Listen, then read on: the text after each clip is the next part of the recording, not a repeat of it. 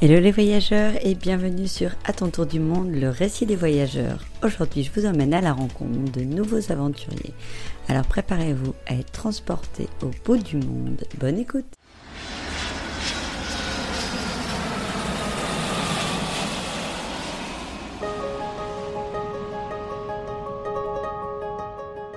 Pour euh, résumer en tout cas le mode de vie que vous avez choisi, c'est que vous voyagez 5 mois par an, chaque année. Vous avez déjà visité 35 pays. Et donc, c'est vraiment ancré dans le mode de vie. Oui. Bah, on profite un peu de notre indépendance euh, professionnelle aussi. On est indépendant, donc euh, on a nos, nos, sociétés. On, on, les a adaptées aussi pour qu'elles puissent fonctionner sans, sans qu'on soit présent, donc qu'on puisse fonctionner à distance. Est-ce que tu peux nous en dire un peu plus là-dessus? Parce que je pense qu'il y a beaucoup de gens qui rêveraient de faire ça, qui sont peut-être indépendants aussi ou pas, mais pour que c'est pas forcément très concret. C'est-à-dire comment on fait justement pour euh, faire en sorte que la société puisse perdurer quand on n'est pas là. Est-ce que tu peux en, dire un peu plus sur vos types de sociétés Bien sûr. Donc, euh, on a, on a une société de, de, de gestion de location touristique euh, à Lisbonne. Donc, on a des employés sur place. Donc, euh, tout ce qui est tout ce qui est gestion de réservation, etc., je peux le faire à distance. On a des gens qui, nos voyageurs, et qui s'occupent, euh, voilà, de, des opérations de, tous les jours. Ouais, tout ce genre de choses qui, donc vous aviez investi en fait dans l'immobilier sur euh, Lisbonne, enfin en tout cas sur le Portugal, et aujourd'hui vous l'avez transformé en, en, en, location touristique. Oui, tout à fait, tout à fait. Donc ça, ça fait ça fait plus de de, de 10 ans, donc euh, même avant nos, nos enfants qu'on avait qu'on avait commencé ça.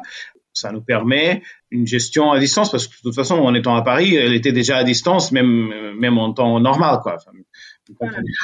Après avoir déjà cette entreprise qui fonctionnait à Lisbonne, que nous, on habitait et travaillait en, France, ça nous a permis de faire le deuxième saut. Donc, on était tous les deux euh, salariés à la naissance de Zoé.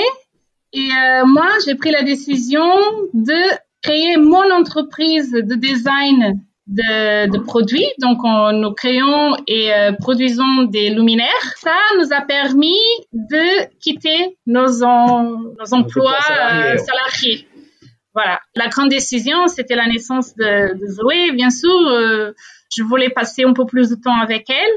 Pour moi, c'était une énorme angoisse quand elle était malade, quand elle avait besoin de moi de, de, trouver toujours des justifications euh, pour mon, mon, patron. Donc, euh, c'est une pression euh, qui j'avais du mal à gérer et j'avais besoin de me libérer en tant que maman pour pouvoir être avec euh, avec Zoé quand elle avait besoin. Donc c'est presque en fait à la base j'étais devenue indépendant là. Et après c'est même pas forcément pour voyager, Non, oui, exactement. un choix un choix de vie C'était un choix de vie. Vite fait, on s'est rendu compte qu'on commençait à voyager de plus en plus avec Zoé. Parce que on avait cette liberté où par les voyages grandissait. Zoé n'a jamais été euh, un problème, une difficulté. Et donc, bah, c'était normal pour nous bah, simplement partir, voir notre famille, euh, faire une petite semaine pour se reposer. Euh, et on, a commencé à compris, on a compris euh, doucement que c'était possible et ça nous a mis en confiance de choisir ça comme un mode de vie. Est-ce que quand vous voyagez, est-ce que vous travaillez encore un peu du coup? Oui, oui, oui, oui, Du coup, euh, on n'est pas, on n'est jamais 100% en vacances parce que bon, les indépendants, c'est rarement le cas. Voilà, ça, ça c'est important parce que les gens nous posent la question comment vous pouvez partir en vacances tellement de temps? Non, on, on part pas en vacances. On parle de voyage. C'est un concept un peu différent. Voilà, nous acceptons que nous voyageons avec nos enfants, mais qu'à la fin de la journée ou quelques matinées pendant la semaine, nous sommes obligés de prendre temps pour travailler. Que tu disais, et c'est vrai que c'est important, que vous n'êtes pas non plus des digitaux nomades. Non, non, non. Nous avons une vente de produits très bah, physique, hein, hein. Euh, des luminaires. Donc euh, c'est non seulement physique comme volumineux. Donc, il a toute une gestion de, de stock, ben, une entreprise de, logistique, de production en amont.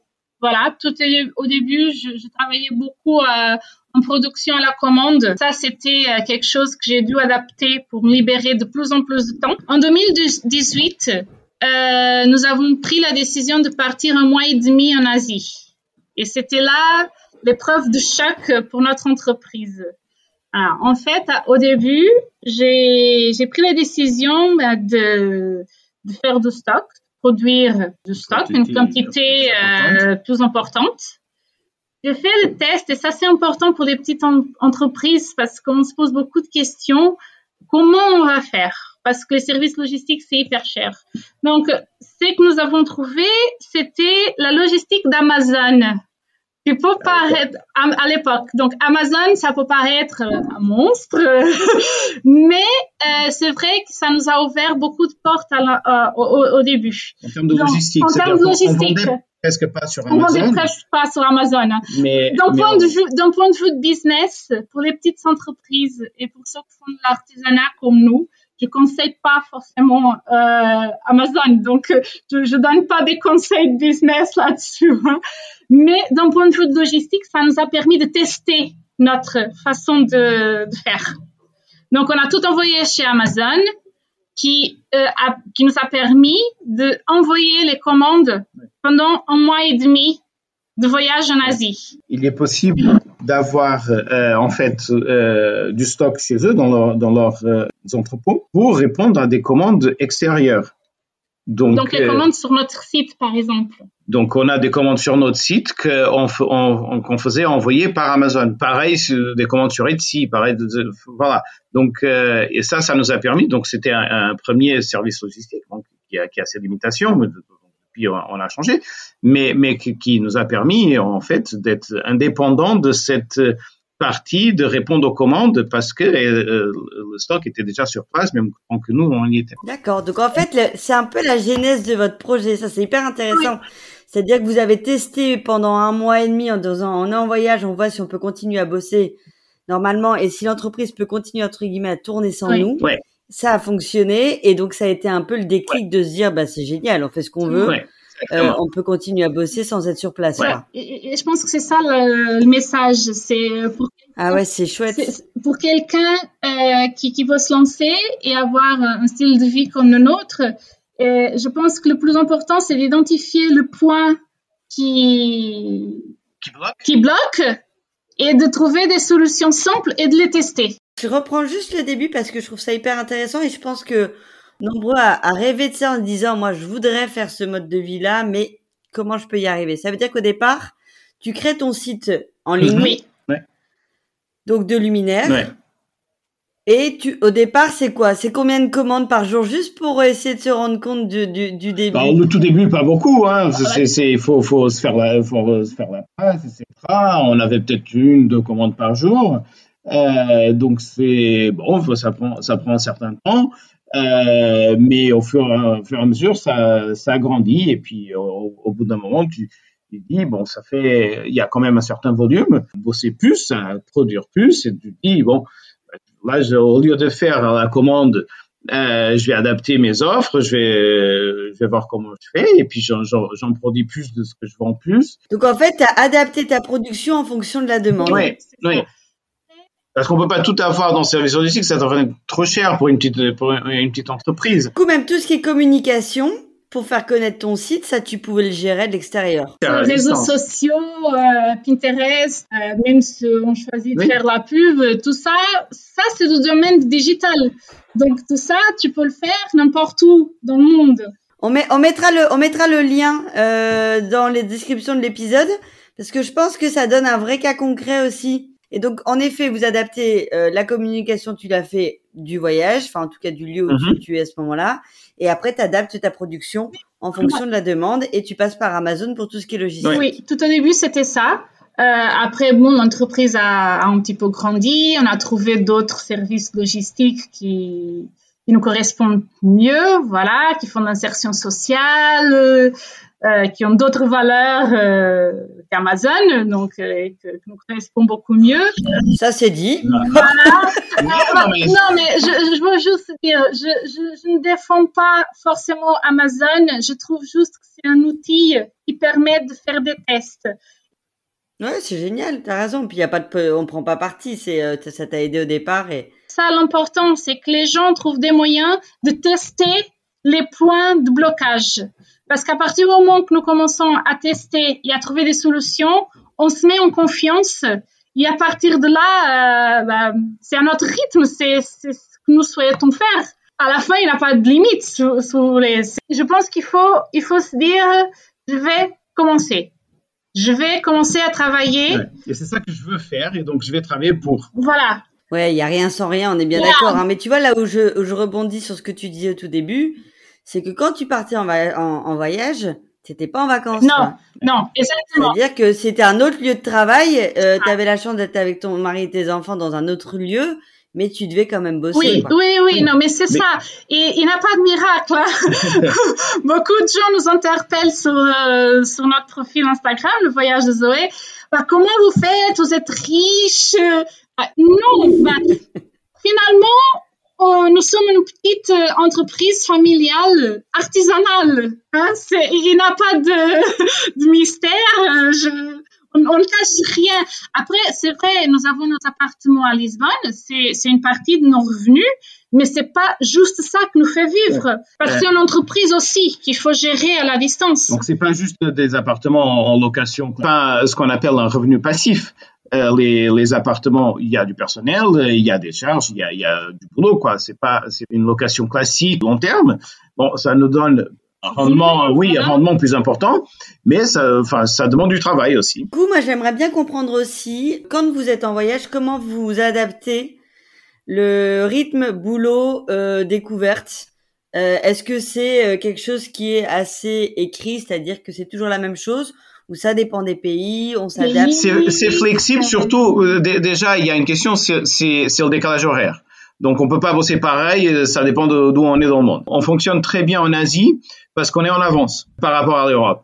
C'est-à-dire qu'on on peut prévoir des, des, des, choses, enfin préparer des choses et puis et puis c'est le matin ici et les choses sont déjà prêtes. Ça devient un peu plus compliqué quand on est aux États-Unis parce que du coup on réagit s'il y a des choses qui se passent dans la journée ici, il faut plutôt qu'on réagisse quand on, quand, on se réveille euh, là-bas. Donc rien que ça, ça, ça, implique euh, une adaptation.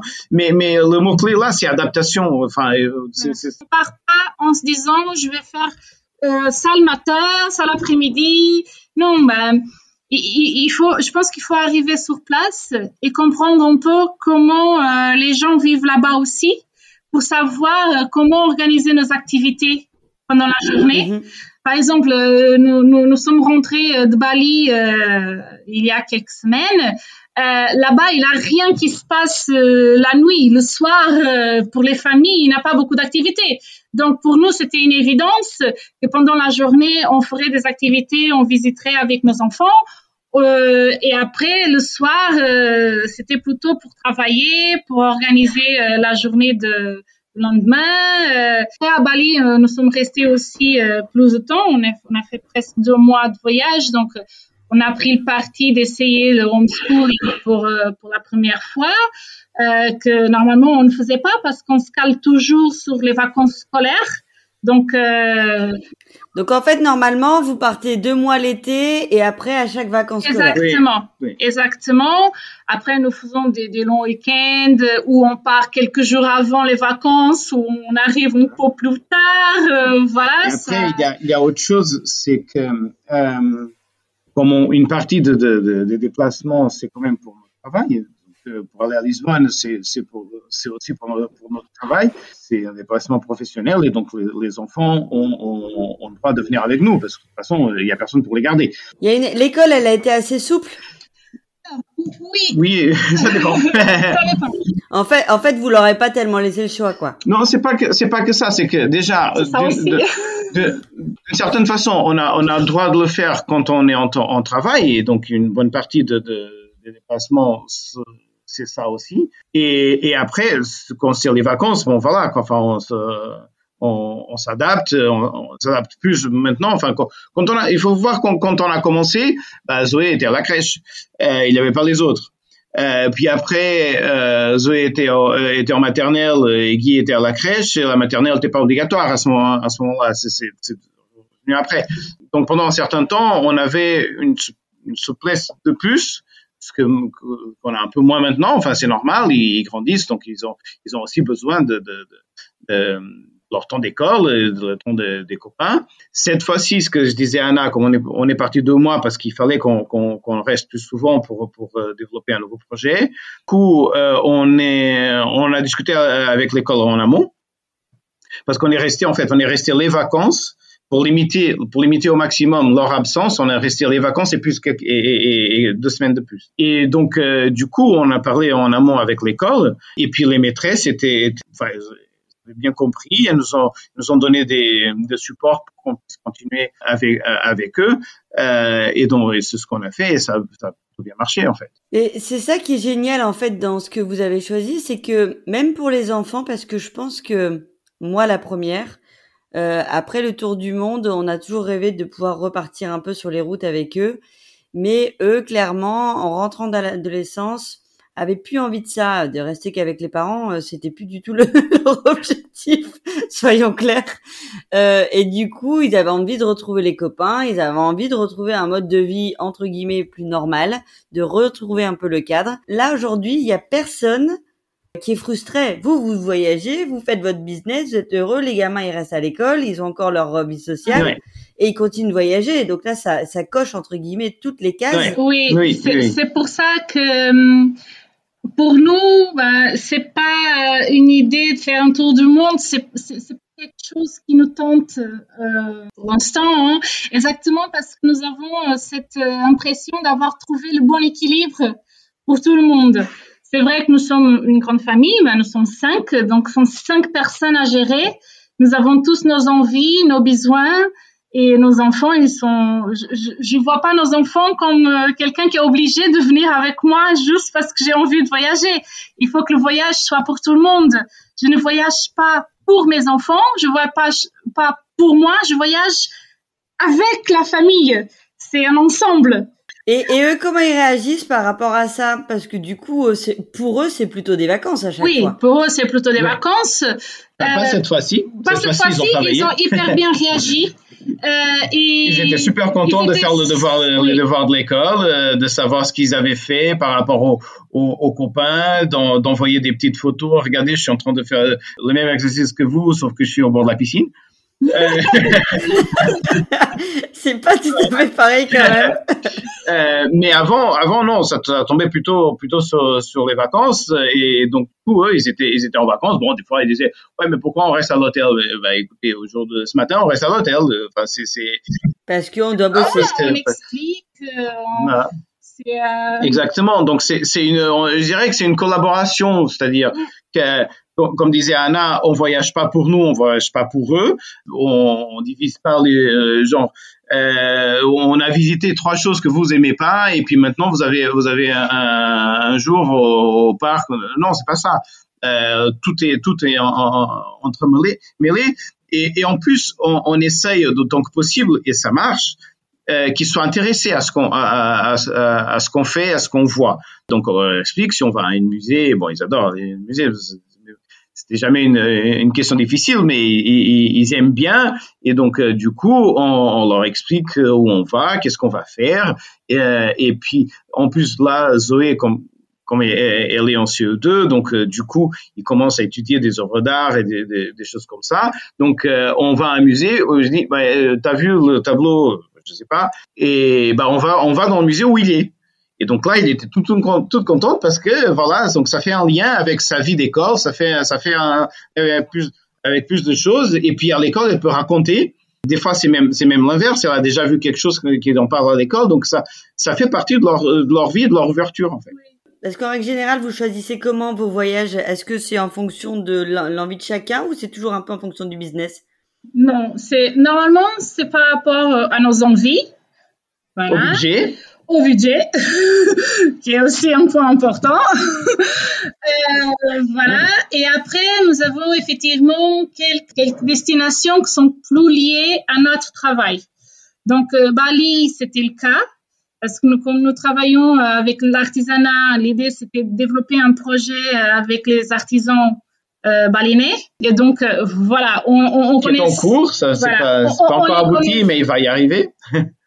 Toujours pour du luminaire ou euh, complètement autre chose? Décoration, La décoration. La décoration. Dans le domaine de, de, la décoration de maison. donc oui, bah, Bali c'était c'était une évidence pour nous parce que on, on connaissait déjà pas mal d'artisans là-bas. Euh, on était déjà en contact avec pas mal de gens. Il faut savoir qu'il faut c'était notre quatrième ou cinquième fois à, à, Bali. Donc euh, pour nous c'était une évidence euh, de travailler avec eux. Euh, après, nous partons euh, à New York euh, assez souvent parce que nous avons du stock là-bas aussi. Donc, il a la gestion de stock. Il y a un marché aux États-Unis. Voilà. donc, c'est une destination aussi récurrente pour nous. Mais après, non. Après, hormis ces. Bah, il y a Lisbonne, bien sûr. Lisbonne, mais bon, c'est business et famille aussi. Le côté famille s'impose parfois encore plus que, que, le côté business. Donc euh, voilà, Lisbonne, c'est évident. Mais, mais après, c'est l'aventure. Hein. C'est là où le budget euh, nous amène et euh, nos envies de, de, découverte. Par rapport au budget, est-ce que justement, y a, vous avez des, des astuces ou euh, pour trouver les logements ou comment vous organisez pour qu'à chaque fois ça puisse rentrer euh, dans le budget que vous vous êtes fixé? Alors, nous avons une énorme astuce. Euh, nous avons euh, depuis longtemps développé une stratégie, euh, un miles et points, donc euh, des miles aériennes. Tu dois prendre toujours la même compagnie du coup? Alors, non, toujours non, la même alliance. La même alliance qui nous, qui nous donne quand même une certaine souplesse et puis des points, des points d'hôtel. Quand on voit, quand on part à un endroit où les hôtels sont plutôt chers, bah, ça nous permet de ne pas les payer.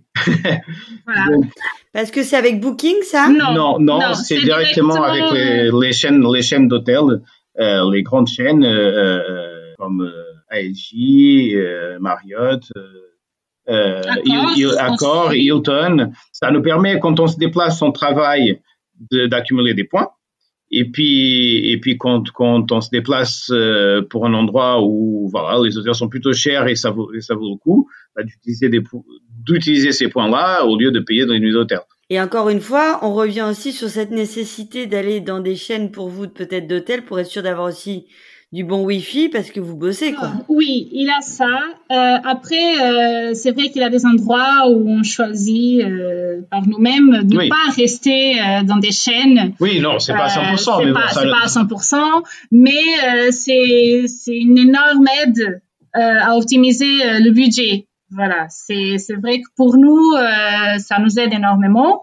Parfois, c'est ça qui qui rend nos voyages possibles. C'est de En plus, tu peux faire passer entre guillemets comme c'est pour le boulot. Oui. Il y a aussi toute une partie qui est défrayée. oui, tout à fait. Il y a, il y a une partie que c'est des frais, oui, effectivement. Je vais donner un exemple. hein, de- quand on part à New York, forcément, c'est la société qui paye l'hôtel, euh, parce qu'on part, on part pour le boulot, ça nous accumule des points qu'on peut utiliser quand on part ailleurs.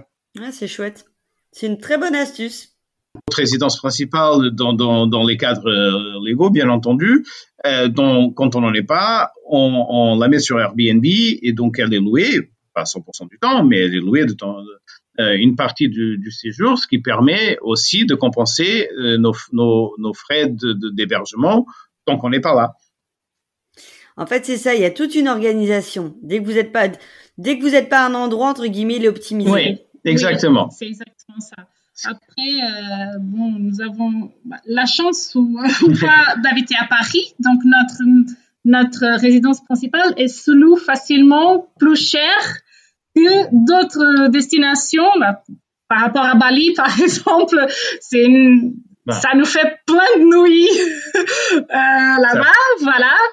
Euh, Après, et de ça, côté, on euh, est limité en nombre de nuits qu'on peut Oui, bien sûr. parce qu'on est à euh, Paris, donc on est, li- on est limité. Mais bon, Il a- faut jouer, il faut, enfin, voilà, il a, système, il faut a faire la avec. loi, et il faut la respecter, mais euh, J'ai pas compris pourquoi t'es limité. alors par loi, les nuits euh, en location touristique sont limitées à 120 nuits par an. Par an, D'accord. Voilà. sur Paris. Donc, c'est pas Paris, le cas partout, c'est mais pas le cas partout, mais euh, au moins à Paris, c'est notre cas, donc c'est le côté Ouais. de la loi que nous connaissons bien. Je, je conseille tout le monde à vérifier avant de, de le faire. hein. Je, je conseille personne à, à essayer de, passer à côté de la loi. Je pense que il faut le respecter. Il, il a quand même euh, bah, une certaine souplesse. Ça nous fait une énorme partie de, de budget de séjour qui est compensé comme ça. Donc, euh, je conseille. Après, je sais que c'est pas pour tout le monde de louer. Honnêtement, euh, même si tu n'habites pas à Paris, alors à moins que tu habites dans la Creuse et encore, il y a des gens qui me disent, je ne serai jamais capable d'ouvrir ouvrir les portes chez moi. Anna, je suis totalement d'accord avec toi, mais dans ces cas-là, c'est pas des gens qui sont capables non plus d'aller voyager 5 ans. Voilà, je pense que c'est peut-être ça aussi. Voilà, c'est, je pense que c'est tout un esprit. Comme moi, je suis capable d'aller euh, chez d'autres gens ailleurs je n'ai pas de mal à ouvrir les portes chez moi pour recevoir d'autres voyageurs. Je pense que ça va de soi. Hein. C'est euh, c'est un esprit de voyageur, de recevoir, de de partager. Euh, et euh... Est-ce que vous avez déjà fait du home exchange? Non, non. Hmm parce que ça se pratique pas mal aussi. Mais bon, après vous, c'est plutôt, on est plutôt dans une rythme de business global. Mais euh, sinon, tu sais, c'est quand tu, c'est pareil, c'est un système de points où tu prêtes ta maison et on te prête un logement euh, dans un autre pays. Ça peut être une solution. Oui, on n'a jamais essayé. Je connais des gens qui le font et, et ça marche hyper bien. Ils sont hyper contents. Comme nous avons nos appartements sur Airbnb à Lisbonne, c'est déjà quelque chose que nous connaissons bien. Donc, pour nous, c'était naturel de rentrer pour cette voie-là, par cette voie-là, et, finalement, bon, après les choses, euh, elles rentrent dans un rythme. Après, pour moi personnellement, je vois pas pourquoi passer par un système de points qui sont un peu limités, parce qu'après, tu peux pas, tu peux l'utiliser que pour d'autres logements. Bah, tu te fais payer, et puis tu payes de l'autre côté. Enfin, c'est. Quand, quand nous louons à Paris, c'est plus cher qu'à Bali, par exemple. Donc, ça va nous compenser aussi les dépenses de supermarché et autres. Donc, euh, c'est un système que pour nous, ça. Mais c'est, en tout cas, c'est hyper intéressant parce qu'on se rend compte que c'est vraiment une organisation, un mode de vie qui est bien rodé, euh, qui est tout à fait adaptable à n'importe qui. Celui qui a envie de faire ce mode de vie-là. En tout cas, il n'y a pas vraiment de grosses contraintes. Le tout, c'est d'avoir envie et puis d'avoir quand même une société qui fonctionne. Il n'est pas obligé de partir cinq mois. Il peut partir un mois euh, ici, un mois là, et puis et puis c'est bien, euh, c'est déjà pas mal. Hein. Moi, je voudrais que vous nous fassiez un peu une petite immersion de Bali. La première chose qui me qui me vient toujours à l'esprit et, et que qui me saute dès que j'arrive, ça sent Bali. Ça sent les épices, ça sent l'encens s'il y a, il y a un arôme qui est propre et qu'en plus, quand on revient, ça reste dans les valises, ça reste dans, dans, les vêtements et c'est génial. J'adore. Donc, il y a, c'est un petit peu chaotique quand on arrive. Euh, la première fois, enfin même la troisième fois, c'est toujours chaotique. euh, mais voilà, il y a, y a un ensemble de, de, de, de sens qui sont réveillés. Bali, c'est la gentillesse des gens la gentillesse des, des Balinais, c'est quelque chose qui, qui, me touche énormément. Et ils ont toujours un sourire, ils ont toujours envie d'aider, ils, ont, ils sont toujours prêts à, à nous recevoir. Sans rien euh, demander. Sans rien demander. Ça, euh, c'est d'ailleurs pour ça que je voulais travailler avec eux, parce que c'est un peuple euh, incroyablement gentil et accueillante. Et c'est, je pense que c'est ça l'esprit de, Bali. C'est la forêt, sont les animaux partout. Bah, j'adore Bali. Hein. C'est les, les temples, c'est quelque chose qui me touche euh, énormément. C'est le riz, c'est les champs de, de, de riz. Ah, les rizières, c'est fabuleux. Hein. Si vous pouvez euh, séjourner euh, à côté des rizières, euh, c'est c'est à le faire. Alors je voudrais je voudrais pas gâcher la magie parce que moi je suis en tout cas très curieuse et déjà emballée par par ce coin de du globe, mais j'ai aussi la partie sud de Bali où j'en ai entendu un peu de moins bons échos. Est-ce que vous, est-ce que vous l'avez testé La partie un peu plus touristique? Oui, il y a une partie qui est oui. très touristique, voire même sur-touristique, si on peut, si on, si on peut le dire. Il faut voir que c'est des plages qui sont quand même pas mal, donc on y va de temps en temps. Mais c'est vrai. Mais Bali, c'est finalement c'est assez grand et on n'est pas obligé de, de rester dans cette partie-là. On peut très bien aller à Ubud, qui est la capitale et c'est le, centre euh, culturelle de, de, Bali. On peut aller au nord, on peut aller à, à l'est. Bali, c'est très grand et il y a oui. plein de belles choses à voir. Canggu, je ne conseille pas. Franchement, euh, surtout ce, pour ceux qui voyagent avec des familles, euh, avec des enfants, c'est pas adapté, je pense. C'est, euh, si vous pouvez éviter, vous perdez rien. voilà. En, en, termes de séjour, voilà. Après, au sud de, de Canggu, bah, toute la partie de Kuta, euh, Simignac sont déjà des, des plages hyper bien pour les familles, par contre. Donc, c'est, c'est vraiment la même, la même côte, mais un peu plus au sud. Ça change complètement le, l'ambiance. La péninsule vers, le, du sud euh, vers l'aéroport, ça, c'est des gros resorts et c'est, très, c'est pas vraiment notre style, donc on n'y va pas. Voilà. De toute façon, il n'y a rien d'autre. Voilà. Après, Uluwatu, vous avez des bonnes plages et il a quand même une ambiance sympa avec les locaux. Donc euh, voilà, je conseille pas pour pour un séjour euh, de plusieurs jours, mais euh, si vous allez euh, une journée, euh, deux jours pour faire un peu de plage, c'est vrai que les plages sont assez belles. Donc ça vaut le ça vaut le coup.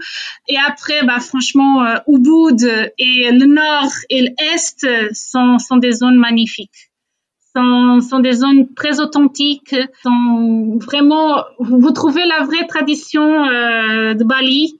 Euh, les touristes ne vont pas plus que ça, voilà, c'est euh, sont encore des zones assez protégées. Et au, que, au bout de si, au bout, il y a, il y a beaucoup, il y a... Au bout, il a beaucoup de monde, mais il a aussi encore beaucoup de traditions. Il a, je pense qu'au bout de euh, même avec tout le chaos de, de monde, oui, de circulation, de, de scooters partout, c'est, euh, c'est encore euh, un endroit très magique.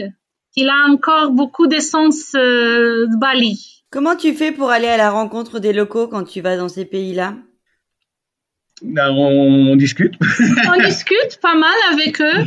On n'a pas l'habitude d'avoir des guides. On, on, fait toujours euh, les visites en, en, autonome, mais on se ferme pas euh, aux locaux. On, on essaye toujours de, discuter un peu avec eux, de comprendre le mode de vie, d'observer beaucoup, de, de, les laisser faire euh, à nos côtés et d'apprendre avec eux comment ils vivent cet endroit-là que, que, nous sommes en train de visiter et que pour eux c'est chez, chez eux, hein, c'est donc, on observe beaucoup euh, et voilà, on, on, discute quand les gens euh, viennent vers nous, on pose des questions, on essaie d'échanger un peu avec eux, de comprendre. Euh. Il y a, y a l'air d'avoir un côté très spirituel à Bali. Est-ce que vous l'avez ressenti? Est-ce que euh, ce côté même zen et euh, oui. Alors, le côté. Euh, le côté zen, c'est, c'est pas sur la route. Hein. Alors.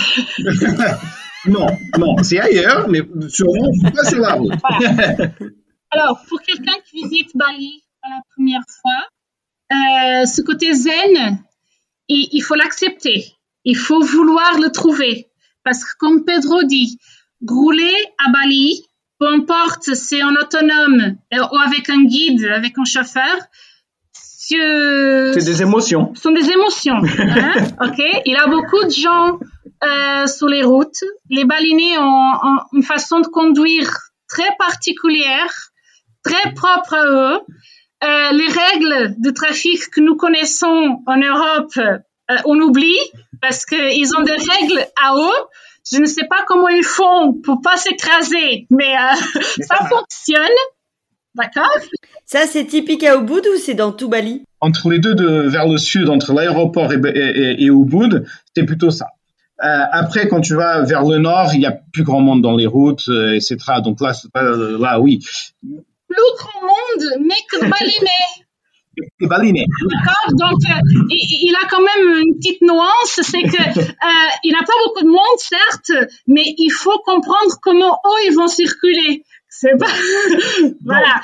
Donc euh... donc l'autre côté, c'est que quand tu es es dans une maison, même à l'hôtel, il y a il y a un vrai calme. Il y a pas de bruit. Il y a il y a la forêt. T'entends toujours la forêt. Elle est jamais très loin. Même au bout, bah, les sons de la forêt sont la première chose que tu entends le matin, c'est la dernière chose que tu entends le soir. Donc, euh, alors j'ai hâte de, d'entendre ce bruit, mais qu'est-ce que tu veux dire quand c'est le bruit de la forêt? C'est les animaux? C'est les animaux. C'est les animaux. C'est les animaux.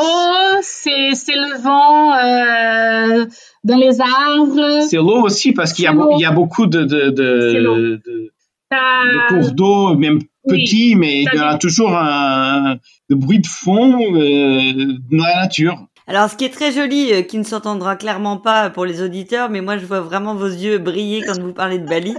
Donc, en tout cas, euh, on n'a pas beaucoup de doutes sur le fait qu'il faut qu'il faille y aller. non, non. Je pense que euh, en, ce moment, beaucoup de gens disent qu'il faut éviter Bali parce qu'il a trop de touristes. Euh, c'est vrai. Je veux rien cacher. Il a beaucoup de monde et l'été c'est encore pire parce que c'est c'est la bonne saison pour euh, pour visiter Bali, c'est notre été, donc l'été européen. Euh, il aura beaucoup de monde, mais euh, les Balinais ils sont toujours là. Et c'est le peuple de, de Bali qui qui fait Bali être Bali et pas autre chose. Et c'est vrai que l'Indonésie n'est pas Bali. Il faut pas penser qu'on visite Bali et on connaît tout le pays c'est pas le cas. Mais Bali, il faut pas oublier que Bali est la seule île hindoue euh, en Indonésie. Et cette culture, cette religion fait qu'ils sont beaucoup plus ouverts aux gens. Ils sont, euh, bah, leur tradition, elle n'a rien contre la nôtre, on va dire. C'est très facile. Parce que c'est musulman à la base. L'Indonésie, oui. Bali. À, Bali, c'est un, c'est un, et c'est un, et c'est devenu un mélange de, de très équilibré, très un équilibré. très équilibré. Il y, a, il y a même des traditions qui sont même avant, avant. Hein. C'est, c'est, il y a, il y a, ils adorent le volcan. Euh, enfin, il y a, il y a, il y a pas mal de choses qui sont qui font partie de leur culture, leur façon de penser, et que, et que du coup, comme il y en, comme il y en a un peu de tout, bah, il y a une ouverture. Moi, je pense que la meilleure façon pour visiter Bali, c'est octobre. Mais les vacances d'octobre, c'est génial. S'il n'y a pas grand monde, c'est avant les pluies qui commencent vers novembre. Donc, euh, c'est, c'est un moment où il y a beaucoup moins de monde. Il fait quand même très bon. il fait toujours hein. chaud, euh, c'est un peu moins cher. Enfin, voilà. Donc, c'est, pour moi, c'est euh, la saison idéale. Mais, écoute, on va d'abord adapter le mode de vie, donc on va d'abord devenir indépendant, on va d'abord développer la société, et après on pourra la balayer au mois d'octobre. Tout à fait. bon, en tout cas, vous nous avez donné très envie. Merci d'avoir partagé tous vos conseils parce que je pense qu'il y en a beaucoup qui rêvent de ce mode de vie mais qui se mettent beaucoup de barrières mm. et je trouve que vous avez rendu la chose à la fois très sincère de dire que c'est pas des vacances, c'est juste un mode de vie, un mode de, un cadre de vie, un cadre de travail et que voilà, il, y a, il faut bosser, ça c'est évident, mais en tout cas ça paraît quand même accessible. Euh, donc merci d'avoir partagé tout ça. Je voudrais juste euh, rajouter, euh, rajouter une chose que, c'est une question qui nous, qui nous pose souvent, c'est, c'est le meilleur moment pour, pour commencer à voyager avec les enfants. Et nous, on le dit, c'est le plus tôt possible, toujours, parce que voyager avec un bébé, c'est le plus simple. C'est, euh, c'est un bébé, un bébé, c'est très simple en, en, voyage. Hein, et, on sait toujours comment le nourrir, parce que c'est soit le biberon, soit c'est pareil. C'est simple. Euh, il, il, dort, donc il, il, s'adapte. Euh, il n'y a pas de décalage horaire pour lui parce qu'il est, donc euh, jusqu'à un an ils sont ils sont pas forcément calés sur sur la journée ils sont surtout calés sur ses rythmes internes. Donc euh, eux ils voyagent très très bien euh, quand ils sont petits. Et donc on, on a beaucoup de, de, gens qui nous disent oui non mais je vais attendre quand il sera plus grand. Non c'est bien le contraire le, petit s'habitue aussi, donc c'était le cas des nôtres. Euh, et pour nous, c'est beaucoup, mais beaucoup plus simple. Euh, et c'est un, et du coup, du coup toutes les questions qu'on peut se poser, on, on, on, les résout, enfin, on trouve des solutions d'une façon beaucoup, euh, voilà, plus simple, plus immédiate. Euh, et le, et il faut pas attendre quoi. Voilà. Je suis tout à fait d'accord avec vous. Et puis après, je pense que il y a pas, comme tu dis, c'est mieux, mais il n'y a pas de d'obli, enfin il y a pas de règle. C'est-à-dire que même celui qui veut se lancer à un moment donné, euh, il faut y aller. Oui. Mais Ça, rejoint ce qu'on disait au, au, début de notre de nos discussions, c'est il faut il faut pas se priver, il faut il faut, faut s'adapter euh, et, il faut pas se poser la question ouais non mais je, je vais pas tout de suite et puis comment je vais faire etc. Les solutions existent. Les solutions existent exactement. En tout cas, c'était vraiment passionnant. Merci beaucoup. J'étais euh, hyper contente de cet entretien. Je trouve que c'était très enrichissant. C'était vraiment un, un, très chouette moment. Ah, merci, à toi. toi C'était un plaisir de discuter. Et voilà, cet épisode est terminé. J'espère qu'il vous a plu. Si c'est le cas, n'hésitez pas à le partager avec votre entourage. Abonnez-vous pour ne manquer aucun épisode et prenez quelques instants pour laisser un avis ou une note sur votre plateforme préférée. Vos retours sont précieux et m'aideront énormément. Merci d'avance et à bientôt pour de nouvelles aventures.